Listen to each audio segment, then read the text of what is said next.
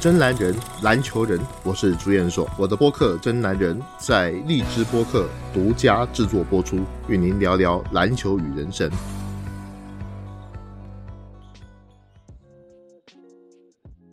Hello，各位大家好，欢迎各位来到这一期的《真男人》节目，我是朱彦硕。今天呢，又跟这个可爱的 Helen 小姐姐，我叫她小姐姐好像不太好，小妹妹，然后一起来主持这一期的节目。那 Helen 跟大家打个招呼啊。Hello，大家好，我们这一季讲的是格兰特希尔嘛，嗯，因为最近有一则新闻，就是说前 NBA 名将格兰特希尔嗯。被请为美国男篮的总经理，但是我看球比较晚，我就只了解了他一些数据。嗯。不过之前看那些年这个电影的时候，注意到就这个男主角当时也是有收集这个 NBA 的球卡的，嗯，然后，而且最重视的一张也是希尔。那他在那个时代是怎么样的？我还是挺好奇的。这个我先问一下 Helen 哈，你看这个 NBA 跟我学的 NBA 的这这些知识啊，嗯有一段时间呢、那我想我先问你一下，你比较喜欢的 NBA 的球员大概是什么样子？嗯，我可能比较喜欢外形上就看起来干净温和一点，但是打球呢，嗯，却一点都不服输那种。像库里吗？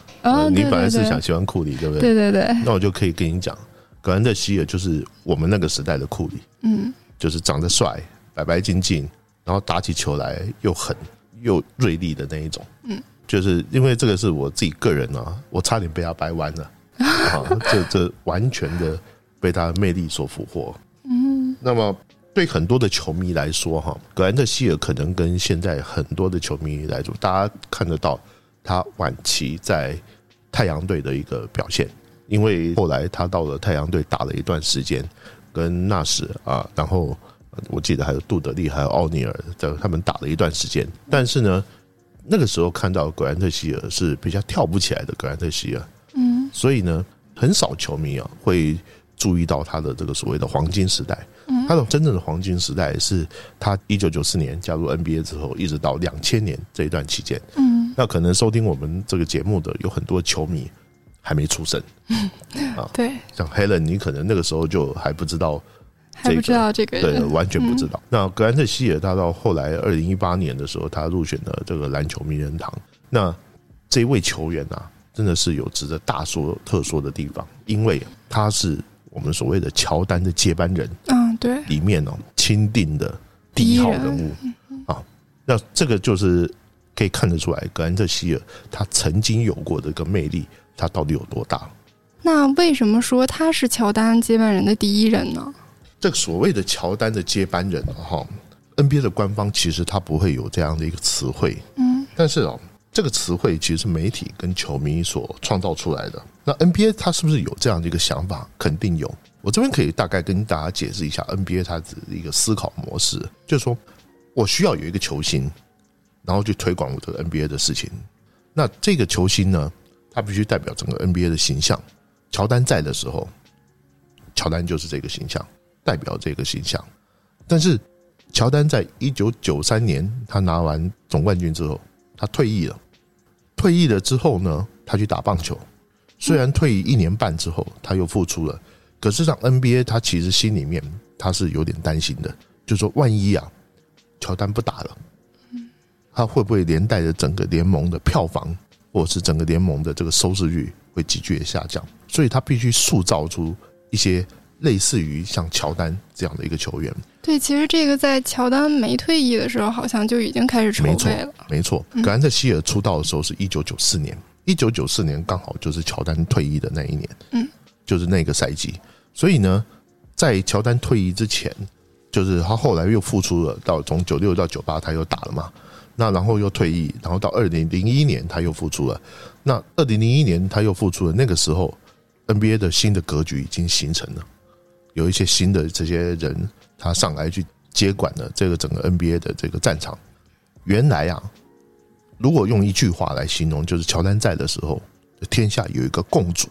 嗯，这个人就是乔丹。对。但是呢，乔丹不在的时候，那就是群雄并立，群雄共治啊，共治整个 NBA 的时代。那么格兰特希尔啊，他是作为一个代表性人物。那那我刚刚讲乔丹接班人他有什么样的条件呢？那第一个呢，就是这个球员他必须是二三号位，嗯，不能太矮，也不能太高，差不多是一米九六到两米零三之间。第二个是他的形象要非常好，他的要非常的干净，然后他也没有什么个人的问题。第三个，他必须要各个族群，也就是包括各个肤色的族群，然后男性、女性都能接受。第四个就是球技，你当然不能是太差的。对对对，所以在我们这是之后啊，乔丹的那个接班人的时候，我们有提到过很多很多的名字，比如说格兰特希尔，他是最早的一个，然后还有一九九五年出道的北卡球星叫做 Jerry Stackhouse 史泰克豪斯，然后九六年还有科比。雷阿伦啊，九七年还有麦迪，然后后面还有卡特，这些人都是被认为是乔丹的接班人的理想的人选之一。那到最后，格兰特希尔他最风靡的一个时期是什么时期呢？他一九九五进入到 NBA，对不对？嗯。九五年他就当选全明星，而且是第一高票。九五九六年那一年，乔丹已经复出了，结果。他在得票数上还力压乔丹，所以你就想想，从这样一个角度来看，希尔的这个个人的声望，他是在这个九零年代的中后期，是在整个 NBA 里面是完全发酵的，而且他的表现也非常非常出色。因此呢，在整个来讲，格兰特希尔他毫无疑问，他是在最初代的这个乔丹接班人之一。嗯，那大家对希尔评价这么高，他到底是有多强啊？这么说哈，就是我们今天看到的是勒布朗詹姆斯，他是在这个位置上，他是一个全能球员。嗯，那么在往之前跟詹姆斯打同一个位置的一个全能性的代表，就是格兰特希尔。也就是说，格兰特希尔跟勒布朗相比的话，勒布朗是就是身体素质加强版的，不容易受伤，耐冲撞。那格兰特希尔他的风格跟勒布朗是稍有不同，它是以快、轻灵。嗯，格兰特希尔拥有我看过 NBA 最强的第一步。所谓的第一步，就是当他启动的时候，他的那个下球之后，他过你的那个第一步。嗯，还有他在过的切入的运球的那个同时，他的个变向速度是非常非常的快，跟艾弗森其实是不相上下的。而且他的弹跳力非常好。我经常在看他的比赛的时候，经常可以看到说他的这个突破之后，然后呢，直接就像赵子龙一样单枪匹马杀到对方的禁区。他的视力啊，就是他的这个视野传球视野也非常好，他也能够传出很漂亮的助攻，让队友去得分。我甚至敢这么说，如果他不是在活塞队，他是在更好的一支球队，比如说他队友更好的一支球队。格兰特希尔会发挥的更淋漓尽致，他是一个标准的团队型球员，他不是那种个人很独霸的那种球员。那在早些年，他在杜克大学拿了两次的 NCAA 的冠军，他就是扮演这样的一个角色。那同样的，他的得分能力也非常的强，包括他的这个急停的中投，这是他的一个致命武器。所以整个来说，格兰特希尔是一个很全面技术非常全面，周身啊，你找不到太多的一个弱点。这样的一个球员，所以说格兰特希尔，你要当乔丹的接班人，你当然你不能只是长得好看、形象好没有用，嗯啊，你一定要你在球技上面有说服人的地方。那个时候的格兰特希尔就是属于这一种。那他有没有什么缺点呢？有，他的缺点就是他不会投三分球。格兰特希尔他的这个重大的缺点啊，主要啊就是在于说他的这个出手点是稍微比较靠前一点。有点像是用手腕啊，或者是这样子推出去的那样的一个情况。所以呢，当这个远到三分线的这个距离的时候，格兰德希尔的三分球的那个命中率就会急剧下降。所以他最强的一个位置是在十八尺到二十尺左右的一个挑头。那这个距离的挑头是没有问题。大学篮球 NCAA 大学篮球的这个三分线二十二英尺九英寸的这个距离也没有问题。但是 NBA 的三分线是二十三英尺九英寸，即使那个时候 NBA 曾经把这个呃三分线距离稍微缩短一点，但是格兰特希尔也并没有因此开发出他应该要有的三分球能力。那个时候，反正因为就像詹姆斯一样，他刚开始的时候，他靠的那一套打法，他是非常完美的，没有问题，在场上可以横冲直撞。但是呢，你到职业生涯的后期的时候，你就会发现这是一个比较致命的缺点。这也使得说他在打每一场比赛的时候，他要经常是要面对很多身材体型都比他高大的球员，那你会有一些碰撞，你就难免会有受伤的一些情况。对，因为他非常可惜，就是他是在职业生涯最巅峰的时期受到了重大伤病。嗯，啊，这几乎是毁了他的 NBA 之路哎！就因为他伤的非常重嘛，然后您怎么看他这个伤病？他要是没受伤的话，会不会就是会走得更远？呃，格兰特希尔受伤的那个赛季哦，是两千年的季后赛，我还记得是活塞队打热火那个赛季。其实那个赛季哦。我也不晓得当时活塞队到底怎么想的，就那个时候让希尔勉强去拼热火，结果当然是输掉了。季后赛那时候打五战三胜，我记得是一比三输掉了。那时候活塞队战力跟热火不是一个级别，那硬拼的结果，希尔自己受伤，而且这个伤的很重，然后呢，再加上球队还输球，那就有点像赔了夫人又折兵。嗯，那希尔来到活塞队之后，他也帮活塞队战绩有蛮大的一个起色。他至少在九零年代的后期，他都能打进季后赛。可是他没有办法说让活塞队突破季后赛第二轮，第一轮都突不破啊，更不要讲到第二轮了。第一轮就打不过去了。所以呢，希尔他就是刚刚前面我讲，他是一个团队型球员，他不是那种说我得分爆炸力很强，动不动就可以砍个三十五分、四十分的那一种类型的。所以呢，希尔就会有比较大的一个伤病的隐患。关键就在于两千年的那个时候，突然之间啊，哈，可能活塞队就察觉希尔的伤病有比较大的问题了，所以他也没留住希尔，让希尔去跟魔术队签约。到最后，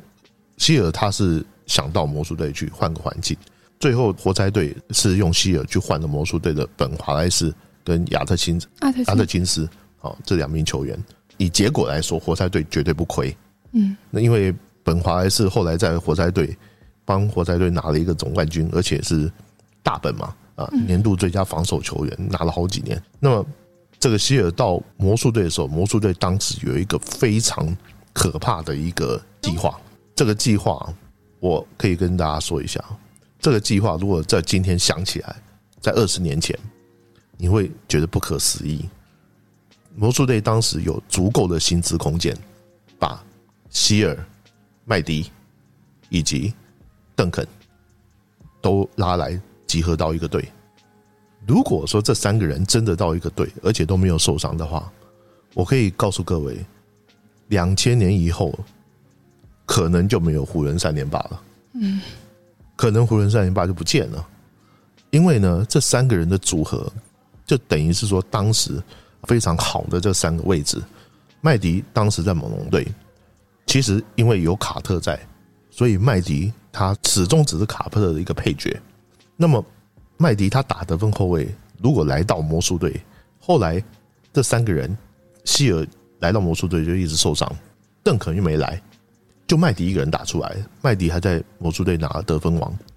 如果这三个人真的到了魔术队，那是一个多可怕的局面。结果希尔来了，魔术受伤，麦迪健健康康的来，邓肯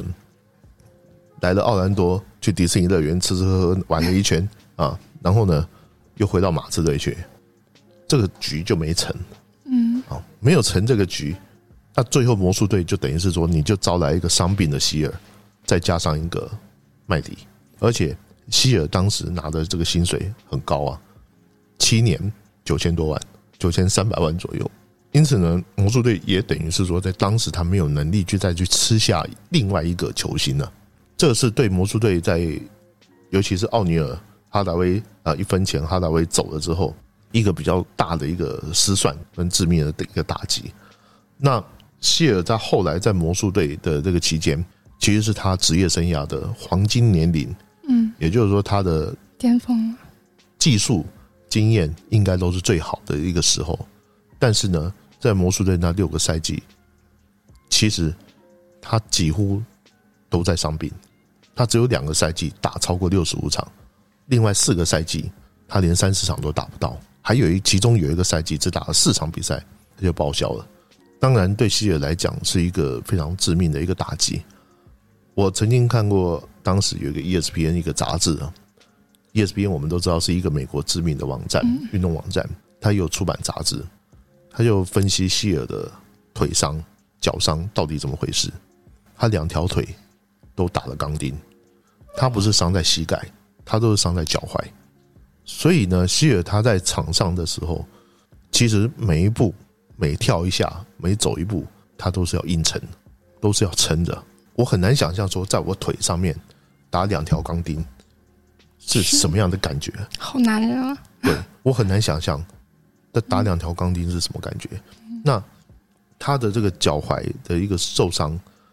经过很长时间的一个复健，你可以想象得到，一个原来是联盟的顶尖的球星，突然之间因为伤病的这个问题。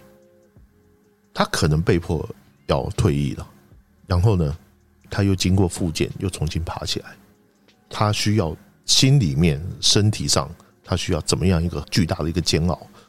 所以我很敬佩希尔。其实那个时候他受伤的时候，我挺难过的，因为希尔是我前三喜欢的球星。虽然说他复健了之后也就昙花一现嘛，但是我觉得他这精神是很难有球员也像他这样的。对，因为可能很多球星啊。碰到这种伤病，而且他那个时候也过了三十岁了，他他可能就退役了，你知道吗？那所以呢，整个希尔来讲，他的这个包括他整个复健的一个过程，我觉得真的是很很令人啊，很令人感动。因此呢，一切啊，他的一个故事是从魔术队转到太阳队去之后，我没想到他在太阳队还能撑那么久，嗯，还能撑了一段时间，而且表现还不坏。居然打到四十岁，这我不得不说，太阳队的这个医疗团队真的是太强了。整个来讲，我觉得希尔他的职业生涯就好像说，我不能说他是一个流星，也不能说是一个彗星，因为他毕竟火过五六年。一个 NBA 的球员能火过五六年，已经是很了不起了。但是呢，他在受过这样的一个重大伤病之后，如果他没受伤的话，我觉得勒布朗詹姆斯在东区要出来。可能要费一点力气，嗯，他们就没有那么容易了。至少呢，乔丹的接班人在乔丹退役之后的这一段期间，希尔绝对是非常热门的一个人选。对，你看他这个伤病了还这样坚持，你就能看出来，他虽然长相比较温和绅士，但是打球风格并不是说也一点杀气没有的。对，前面我讲过他的一个第一步过人很可怕。而且他过人之后，他直接就是劈扣。那希尔他本身啊，我自己私底下我跟他接触过，有采访过他，你不会感觉到他是一个职业球员。他们有一些黑人球员的那种所谓的痞气，或者是他也没有刺青。他是一个家教非常好的球员，讲话很客客气气。然后你看他的衣着，就很简单的一个 polo 衫或者是一个 T 恤，然后。非常得体，也非常的照顾每一个媒体跟每一个球迷。这个是我接触过的球员当中令我感觉到最舒服的一个，就是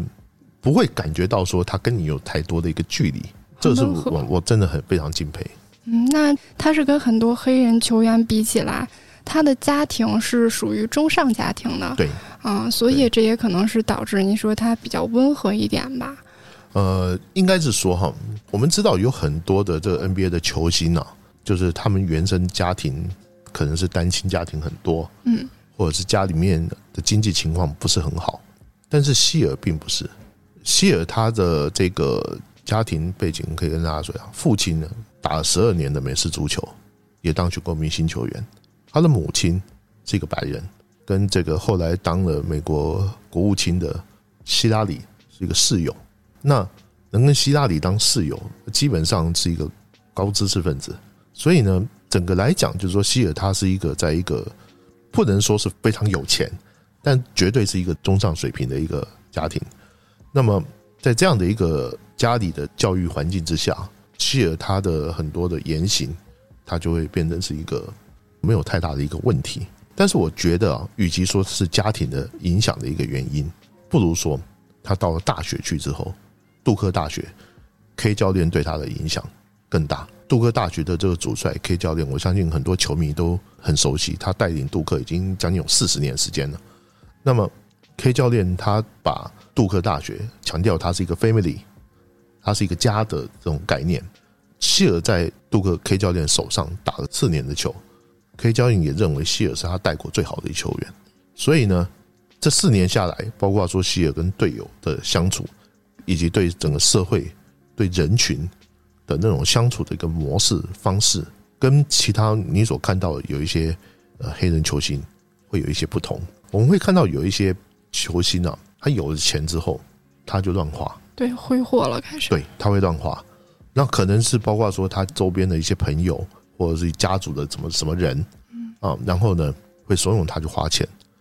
NBA 有一个统计，就是百分之七十的球员在退役五年内会破产。我私底下曾经跟姚明请教过，是不是真的？答案是的，而且数字可能更可怕。有很多的球星说不定现在就已经破产了。有一些球星像大家所知道的安东尼沃克。职业生涯赚的两亿多的，快三亿的这个年薪，结果他破产，而且还在五年之内他就破产了。很多的球星他都有破产的一些问题，但是我们看希尔，希尔却没有这样的一个问题。他从进入到 NBA 的第一年，一直到退役到现在，我不曾听闻任何一个有关于他的负面消息，任何一个。这跟他的什么私生子什么这些什么什么这些东西完全没有。这跟他的家教肯定有很大关系。对，嗯，家教也好，所以说他一直是有一个很好的父母，然后又碰到了很好的大学教练，加上他自己的自我节制能力，我觉得这样的一个球员确实是一个非常好的一个模范。从各方面来讲，都是一个很很好的模范。那这个出身对于球员来说，会不会影响很大呢？我觉得会。但是我觉得，对于打球本身呢，哈，有很多家庭环境比较好的球员，他可能在竞争上面的心理就没有那么强。希尔本身他是很好胜，但是他的好胜心跟科比比较起来，那又差了一点。其实你说科比他家里环境很差嘛，也没有很差。那我觉得这个是跟人呢，哈，这个人自己本身的一个性格有比较大的一个关系。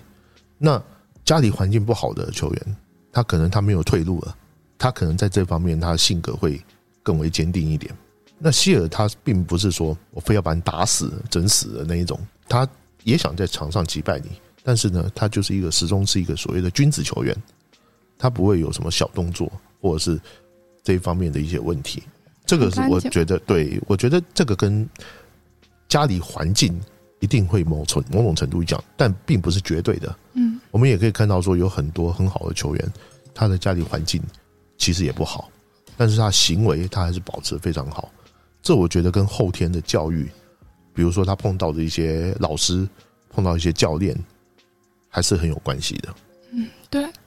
那希尔他似乎是没有什么太重大的团队成就，个人成就呢也就还好吧。那为什么他能进入篮球名人堂啊？呃，希尔在一九九五年到二零零一年，他连续六季啊当选了东区的先发的全明星球员，其中有两个赛季他还是全联盟最高票。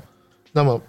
一九九九年因为 NBA 封管，他没有全明星赛，那一季就不算。那后来到了魔术队又入选了一次，所以总共是七次，总共七次。那场均得分其实并不高，十六点七分啊，六个篮板，还有四点七次助攻。其实以 NBA 要入选全明星的名人堂的标准来讲，这个数值其实并不是很高。但是呢，他总得分啊有到一万七千啊一百三十七分啊，另外还有二十九次的三双，二十九次的三双有两个赛季他是全联盟最高的。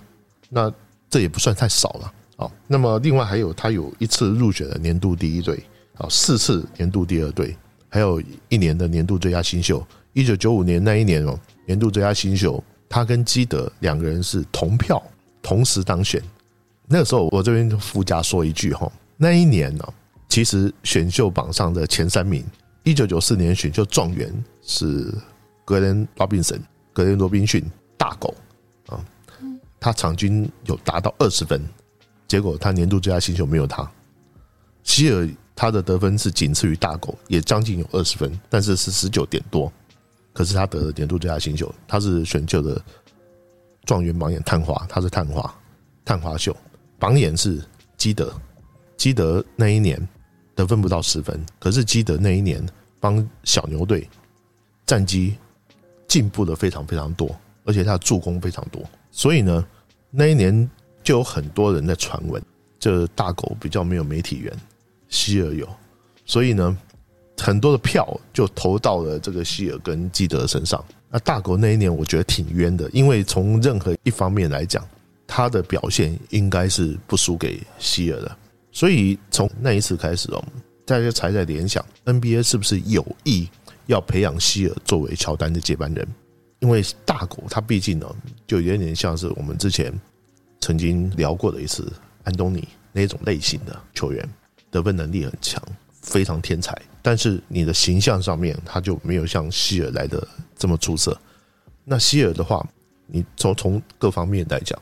他还是比大狗要来的更加的好。那从事后双方的一个发展来看，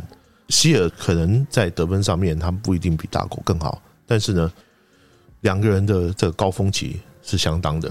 而且从事后证明希尔确实是比较全面。嗯，我认为希尔他能够入选篮球名人堂的一个很关键原因，就是他大伤之后又到太阳打了一段时间，对，然后他没有说直接让伤病了就放弃了。对，我觉得这要补充一点，篮球名人堂选的不是 NBA 名人堂，嗯，他是选择包括说你在大学篮球，甚至高中篮球哈，然后国际赛你有什么样突出的成就？希尔在大学里面这四年。也当选过一次全美最佳的第一队，所以呢，加上两次的 NCAA 冠军，一九九六年他拿奥运金牌，因为从这种种种种的各方面的荣誉加总起来，加上他 NBA 的这样的一个经历，足够了，足够了，足够他进入篮球名人堂了。那有些球员可能说，有些我看过有一些得分比希尔还高的这些球员。他可能花了很多时间，他都还没能能进入篮球名人堂，那会有有一些原因，比如说他那一年跟他一起竞争的对手很强烈，那他就得要往后拖一拖。那希尔他算是很快的就进入篮球名人堂了，也就是说，一般来讲，NBA 你的退役之后五年还是六年时间，你才有被选择进入篮球名人堂的资格。那么希尔就是属于这样的一个情况。嗯，那现在的希尔除了是老鹰队的管理层之外，他同时还当上了美国男篮国家队的总经理嘛？这是一个什么职务啊？呃，美国男篮国家队的总经理哈，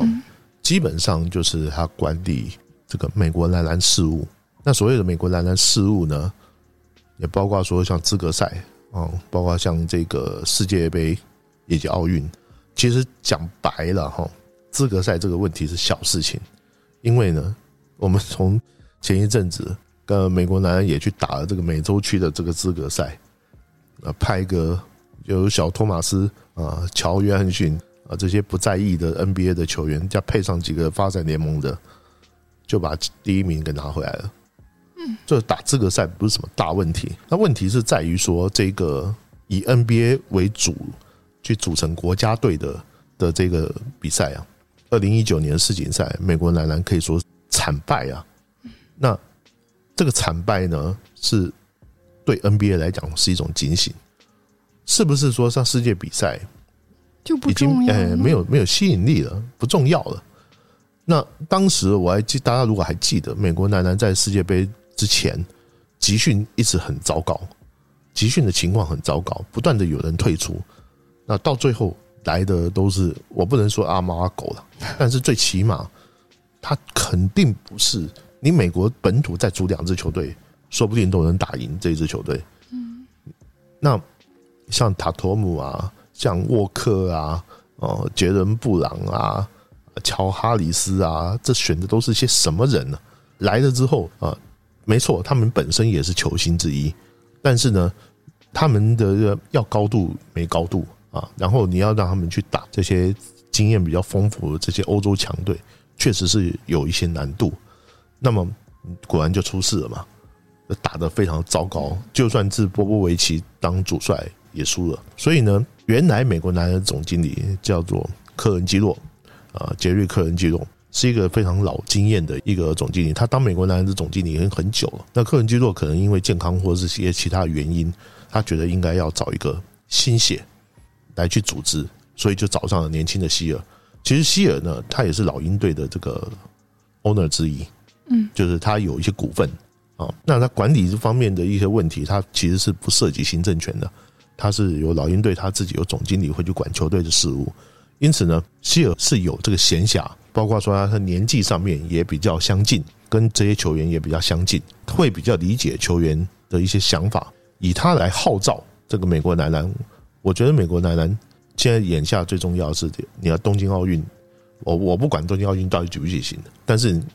这个金牌要拿回来是确定的。如果金牌没拿回来，那这个脸就才真的是丢大了。那像您刚说的，这个希尔他未来会继续在篮球圈以一个什么样的位置存在呢？比如说是教练、球队管理层，还是从政从商呢？呃，希尔从二零一五年之后，他就成为老鹰队老板之一，同时呢，他也是球队的一个副总裁啊。刚刚我前面讲了，但是球队行政管理事务他有其他人去负责，所以希尔你一下子，我本来是做到一个这样的一个职位的人。你叫他再去当教练，我觉得他应该不会考虑，他也好像也没有这个意愿说去当教练，不然的话，他很早就应该去做球队的助教什么之类的。那么，他应该是会在不管是在管理职方面去做这个他的一个培养。现在眼下来看哦，我我只能讲说，像这种所谓的高端人才啊，是很了不起的。他这种高端人才一上来就能够被信任。然后去做这种管理的职位，对他未来更进一步，我认为是很有可能。那另外一方面呢，就是希尔，包括他整个形象，或者是他在整个社会的这种地位来说，从政，即使是球员里面，就是说现役的球员也好，退役的球员也好，也很少有人有像他有这样的一个人望。嗯，所以从政的话，要看他自己本身的意愿。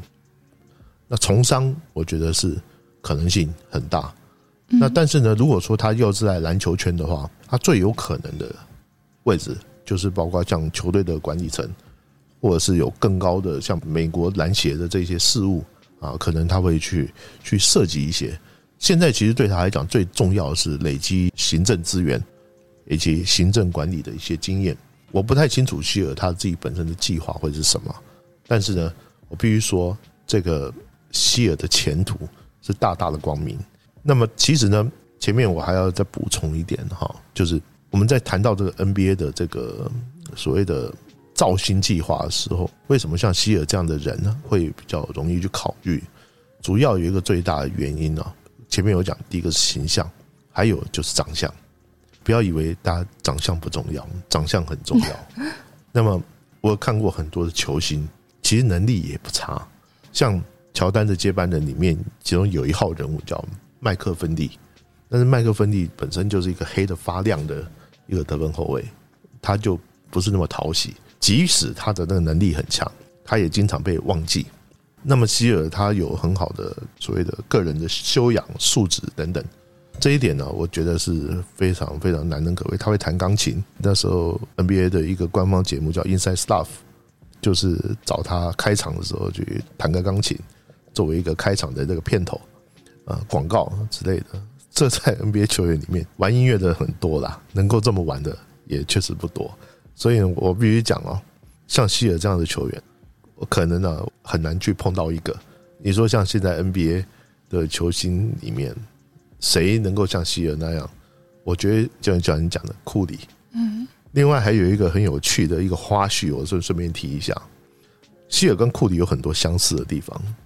库里现在签约的是 U A Under Armour 嘛？Under Armour 本来不是这个篮球鞋的一个强项，但是呢，他为了要进军篮球鞋，他签了库里。那 Under Armour 也算是有烧香拜佛。这个签了库里之后，库里也表现的非常好。那希尔当初签约的，就是签 Fila，Fila 本来是做什么的？赛车品牌，赛车服，Fila 衣服其实很好看的。有那个蓝呐，呃，黑白红是他们这主要的这个颜色。结果菲拉因为投资在希尔身上，结果希尔受伤了。嗯 但是他广告费是赚着了，啊，对，广告费是付了 啊，但是呢，人家受伤了，嗯，你也没招，你知道吗？后来希尔在太阳队的那个时间，他穿的是阿迪的啊，所以你你说这人呐，这有的时候你这运气不好，就是真的不好。在希尔穿 fila 那一段期间，其实 fila 卖的还不错，嗯，但是希尔一受伤之后，fila 就整个退出篮球鞋的这个圈子啊，这个是一个 当做是一个花絮啊，我不能说是希尔把这个 fila 给搞倒了，但是呢，这个 fila 真的是挺倒霉的，就是在这方面。那现在 fila 就变成是一个所谓的休闲啊，休闲服饰为主，他就不在篮球鞋这一块去跟人家去竞争了。那么今天呢，其实聊得很开心哦，因为 Helen 年纪比较小。我如果说碰到一个跟我差不多年纪的人，在我们那一代的记忆里面，格兰特希尔是一个封神级的存在，封神型的一个存在。那么今天的节目也到这边，我们下一期还会介绍更新的一些球星。好，我们下次再见，大家再见，拜拜拜